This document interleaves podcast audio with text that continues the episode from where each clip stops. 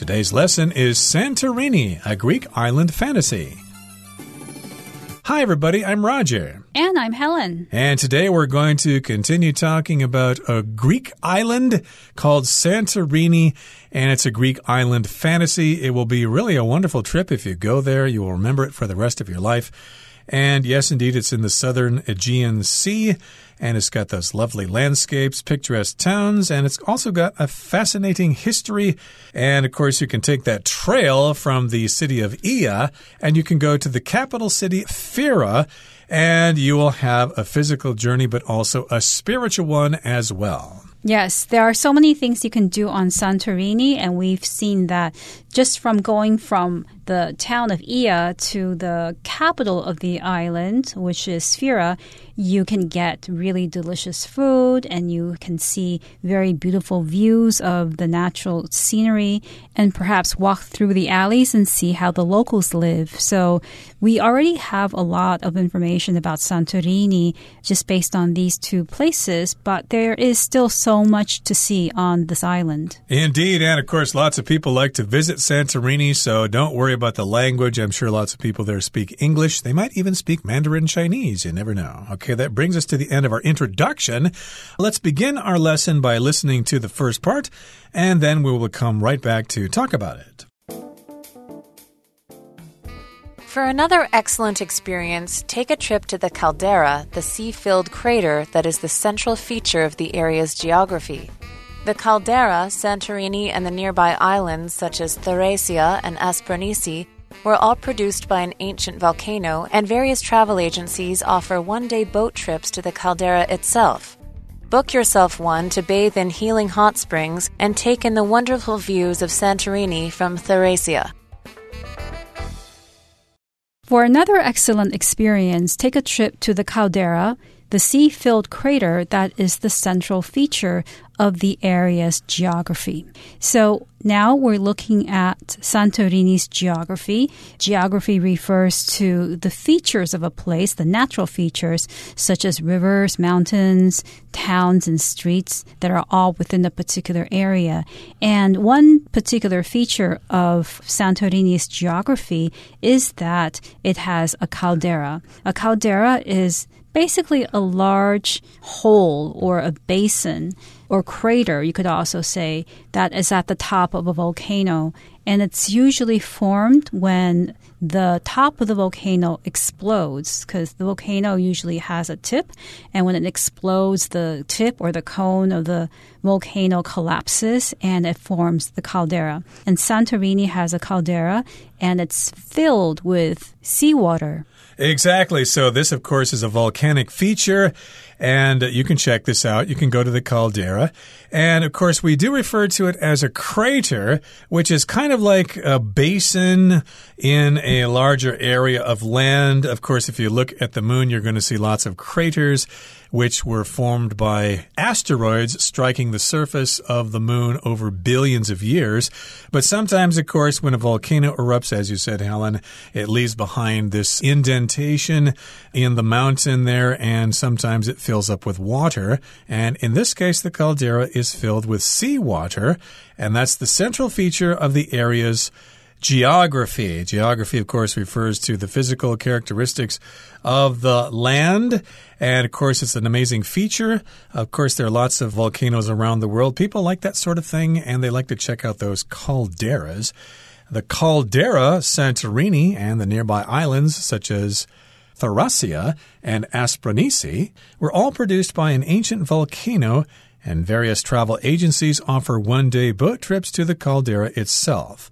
Now, an agency, of course, is a business that uh, is a go between between people and a service. Okay, they don't provide the service themselves; they connect you to a service. So, if you go to a travel agent, for example, they will get plane tickets for you if you want to fly overseas, or as in this case, the travel agent or the travel agency will actually help you get tickets for these one day boat tours. Right. So if you're going to go alone, it probably is more work to try to figure out how to go see the caldera because you have to travel there.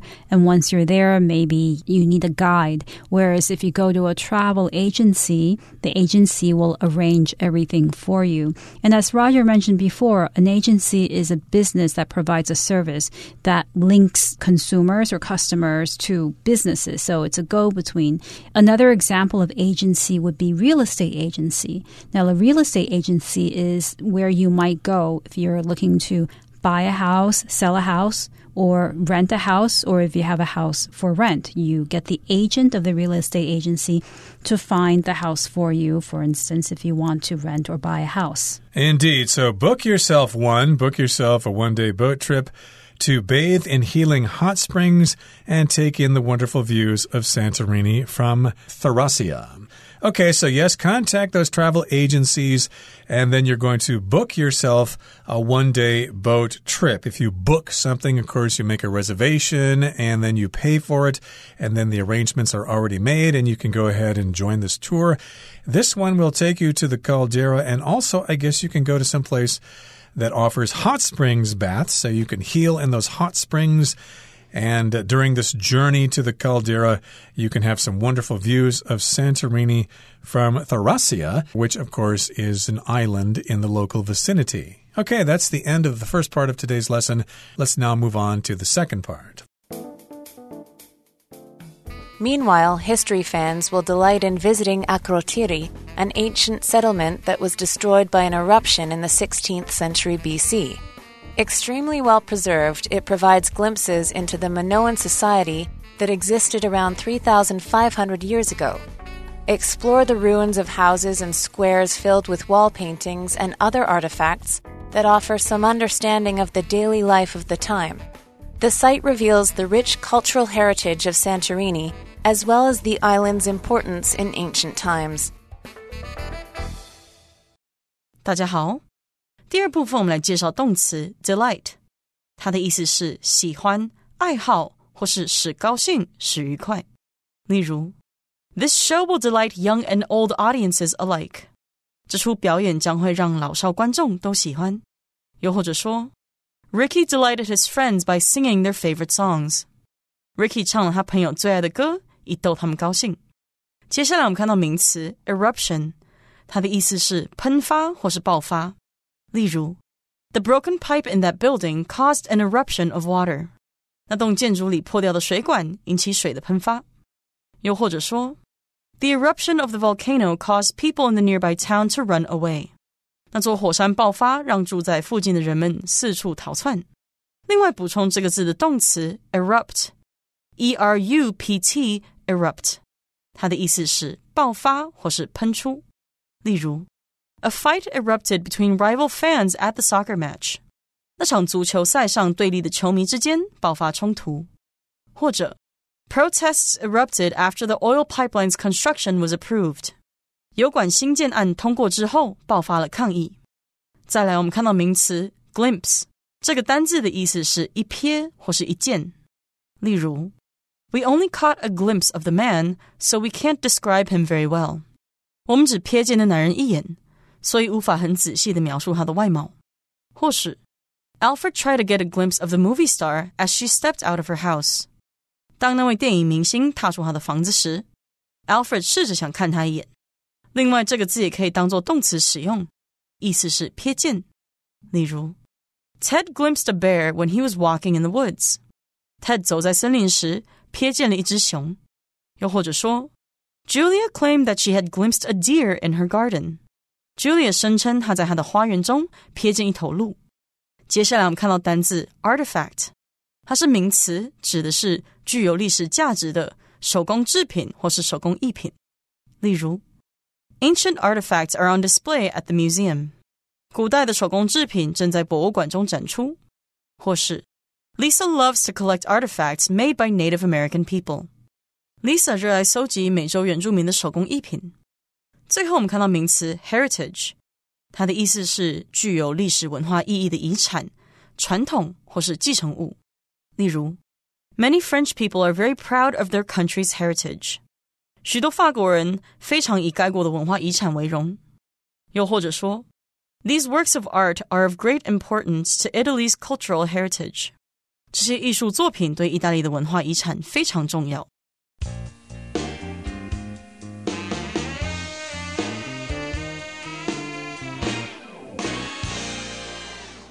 So, in the last part, we talked about a place that fans of geography might be interested in, and now we're going to look at Santorini's history.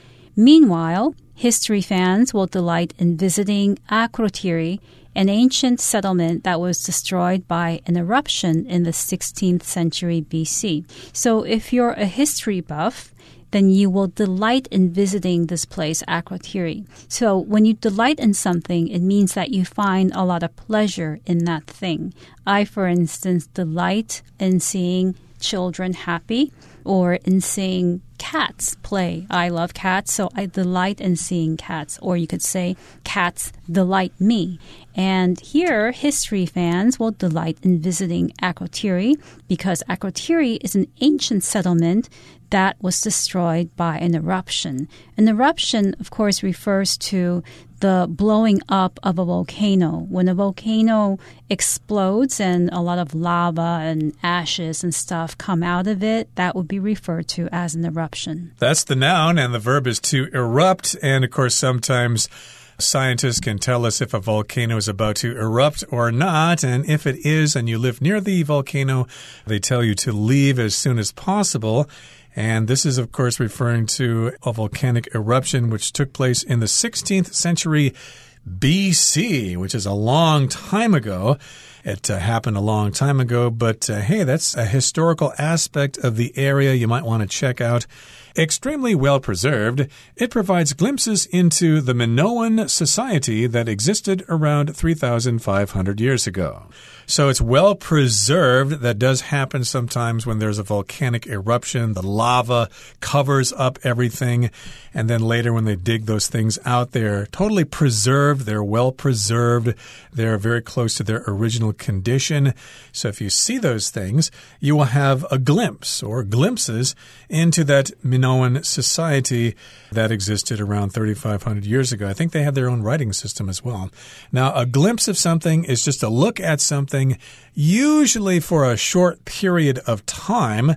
Sometimes, of course, if you're driving in the mountains, you might catch a glimpse of the scenery outside the car, but still you need to pay attention to the road because you don't want to get into an accident. So you uh, look at something, but it's only for a short period of time. It's a glimpse of something. Yes, you can also use glimpse to express a brief experience or a short experience of something. For instance, I could say that I went to a chocolate factory. I took a tour of a chocolate factory to catch a glimpse of how chocolate candy is made or to experience the whole process of making chocolate. Right. So, of course, if you're into history, you can check this out there. Uh, you can get a glimpse into Minoan society that uh, existed uh, many hundreds of years ago. Explore the ruins of houses and squares filled with wall paintings and other artifacts that offer some understanding of the daily life of the time. So these are some things you can see. You can see the ruins of houses. Ruins just refers to the things that are left over from some kind of structure that people built a long time ago. Sometimes, of course, if the structure is not in good condition, you can say it's in ruins. If you go to Mexico or Guatemala, for example, you can visit the ruins of the Maya civilization. They're still standing there. But a lot of them are not in really good condition, so we call them ruins. And here you're exploring the ruins of houses and also squares filled with wall paintings. A square is kind of like a central area of a town. Right. It's a large space. It doesn't necessarily have to be square, but it could be rectangular. But it's a large space where people gather in a town or a city. And here, the squares are filled with wall paintings and other artifacts. Now, an artifact is an object that was made by a person especially an object that was done or made a long time ago that has historical or cultural meaning. So the wall paintings and other artifacts can be found in these squares, and they offer some understanding of the daily life of the time. So another example of artifact could be something that was used for cooking or for building houses. They could be tools, and these things offer a glimpse into how life was during that period. Indeed. So you've got those artifacts, as you mentioned, maybe eating utensils, dishes, ceramics, tools, etc. You can check those out. And you can imagine what it was like to live during Minoan times. And the site reveals the rich cultural heritage of Santorini as well as the island's importance in ancient times. Now, if you talk about heritage, you're talking about things that have been passed down from generation to generation. So sometimes, of course, you might go to the East Coast here in Taiwan during the harvest festivals of the Ami or the Atayal. They're celebrating their heritage, they're celebrating their culture and all the traditions that have been passed down from previous generations. Right. And the word site here basically refers to the ruins. You can often talk about an archaeological site, which is a site or a large space that has ruins or other things that have survived time, things from very long ago. And here, site, of course, refers to the ruins of houses and squares. Okay, that brings us to the end of the second part of our lesson for today. Let's now listen to the third and final part. With its unique mix of natural wonders and historical treasures, Santorini is an island destination second to none. From the cliffs of Ia to the ruins of Akrotiri, it offers a range of experiences that leave a lasting impression on every visitor. With its unique mix of natural wonders and historical treasures, Santorini is an island destination second to none. So, we're very enthusiastic about Santorini. We've talked about its history and its cultural significance, and we can sum up our talk about Santorini by saying that it is second to none. So when we say that something is second to none, it's the same as saying that it's number one because there is nothing that can compare with it. It's the best, and it's an emphasis of how wonderful this place is. Right. It's got this really unique mix of natural wonders and historical treasures. Natural wonders would, of course, refer to the caldera, the cliffs, the ocean, etc. And you've got historical treasures, of course, the preserved artifacts of the Minoan culture. Well, because of those things, Santorini is an island destination second to none. It's the best choice if you want to check out those things. And from the cliffs of Ia to the ruins of Akrotiri, it offers a range of experiences that leave a lasting impression on every visitor. So, again, if you're uh, trying to finish up an article, we often use this pattern from to. You're talking about a range of things. So, from the cliffs of Ia to the ruins of Akrotiri. Hey, this place offers all sorts of experiences, a range of experiences and they will leave a lasting impression on every visitor. So here we've got the word impression, which means the general feeling you get from something and something that you will remember for a long time. If you're going to meet your girlfriend's parents for the first time, you might want to behave yourself and wear some nice clothing so that you'll make a good first impression. Yes, and if I were the parent of the girl, I could also say, I didn't have a very good impression of my daughter's date, which means there was something wrong about him. I didn't like him quite that much. Or I could say, he left a really good impression on me, which means I like him. He impressed me. He seems like a nice guy, and I'm glad my daughter is going out with him. Mm -hmm. So you can make a good impression on someone or a bad impression, but in this particular case, we're talking about all sorts of experiences. If you go to Santorini, you can go for hikes. You can check out the towns there, take pictures, have a good time, take a boat tour out to the caldera, and uh, you can uh, also soak in hot springs and meet some wonderful people and have some great food. Oh, it's going to be a really wonderful experience for you, and you will remember it for the rest of your life. Nothing else will do because a trip there is second to none. You will never travel after that because nothing else will be good enough. Okay, that brings us to the end of our discussion for today. Let's turn things over now to Hanny, our beloved Chinese teacher.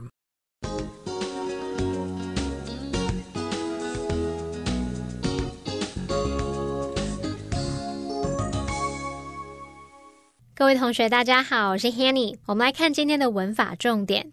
课文一开始提到，想要另一种绝佳的体验，可以前往破火山口。这个被海水淹没的火山口是该地区地形的主要特征。好，那文中它用到 geography 来指地形地貌，它其实也有地理。地理学的意思，我们就来补充它的字首字根。现在看到 G E O 这个字首，它有地球或是土地的意思。那么 G R A P H graph。这个字根它有图表、图像或者是书写、描绘的意思。那么在 geography 这个字当中啊，它的字首 G E O 是指地球，字根 G R A P H 表示描绘。那么 Y 是抽象名词字尾，对地球的描绘应该很容易联想到 geography，它表示地形或是地理学。好，那我们也补充一个跟 geography 同字首的单字是 geothermal。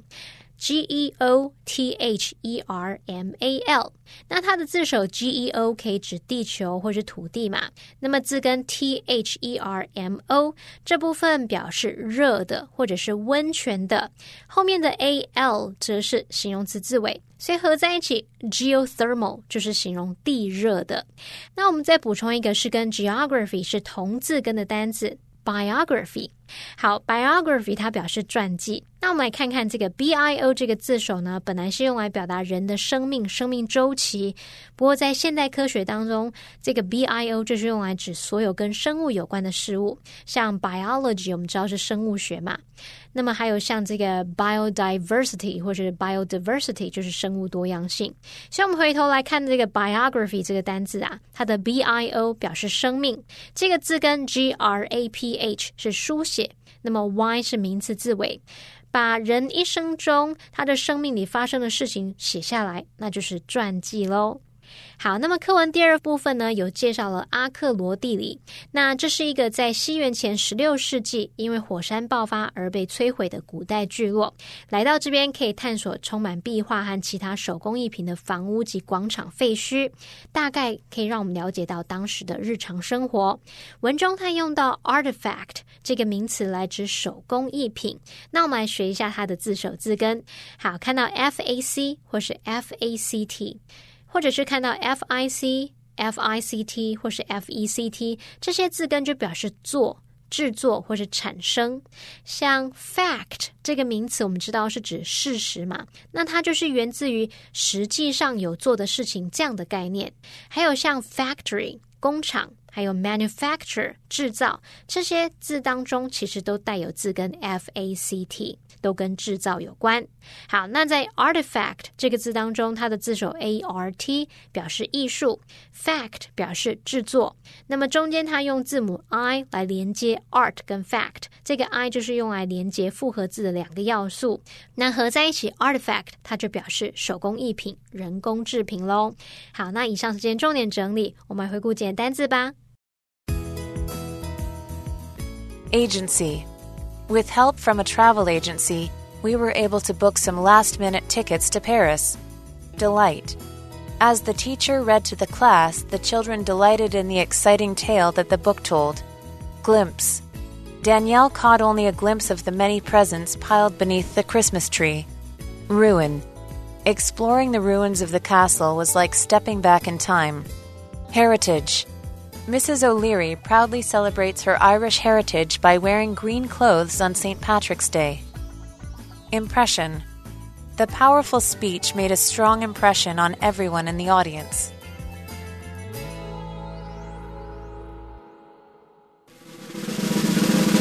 Discussion starter starts now. Here's our discussion starter for today. The question is Which of Santorini's attractions do you think makes this island a must visit destination? Well, I consider the most fascinating attraction on Santorini to be the caldera because I've never seen a volcano up close before, so I would love to have the opportunity to do that. Well, if I had the chance to visit the island, I'd want to see those two towns, Ia and Fira because I like checking out towns and their buildings and their restaurants and maybe having a chance to talk to people. It would be pretty cool. And again, it would be part of an island fantasy, and I would remember it forever.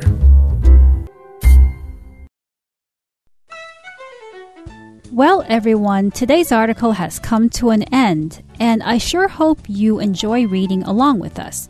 I am Helen. I am Roger. See, you next time.